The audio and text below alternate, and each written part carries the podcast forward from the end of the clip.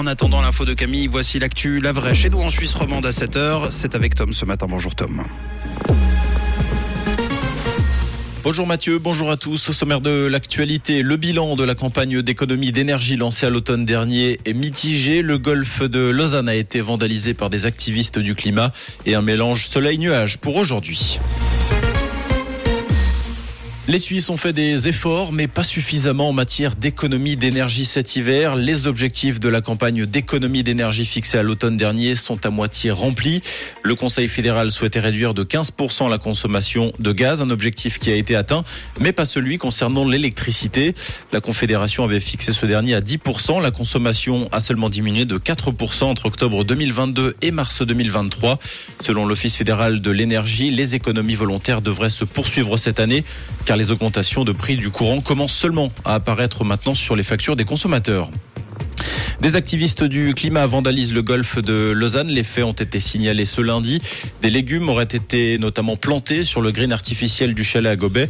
Cet acte a été revendiqué par le collectif Grondement des Terres, à l'origine de la ZAD éphémère de Vufflan. Ce dernier qui appelle la population à reprendre les terres aux plus riches en qualifiant le golfe de sport extrêmement gourmand en eau et anéantissant la biodiversité. Une plainte pour dommage à la propriété a été déposée à Lausanne. Genève est championne romande des vols de vélo. L'an dernier, 1732 bicyclettes ont été dérobées. C'est plus que dans tout le canton de Vaud et plus que dans tous les autres cantons romans, selon une étude du comparateur financier HelloSafe.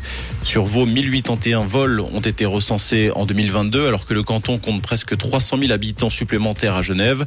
Les vélos électriques sont particulièrement courtisés. Au niveau national, c'est le canton de Balleville qui est le plus touché.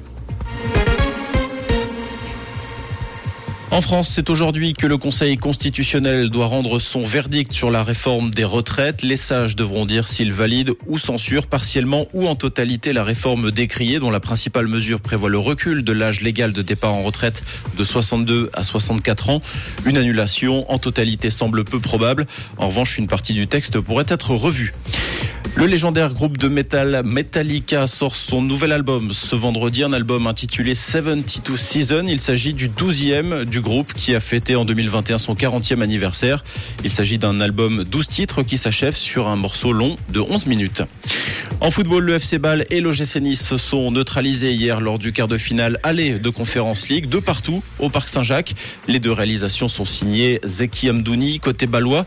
Les deux formations qui se retrouveront jeudi prochain à l'Alliance Riviera pour une place en demi-finale.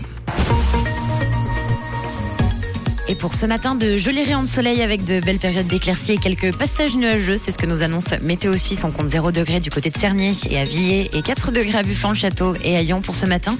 Avec un ciel plus couvert en journée, le retour également de la pluie en soirée. Et ce sera le cas pour tout le week-end. Un très bon vendredi et belle route avec Rouge. C'était la météo, c'est Rouge.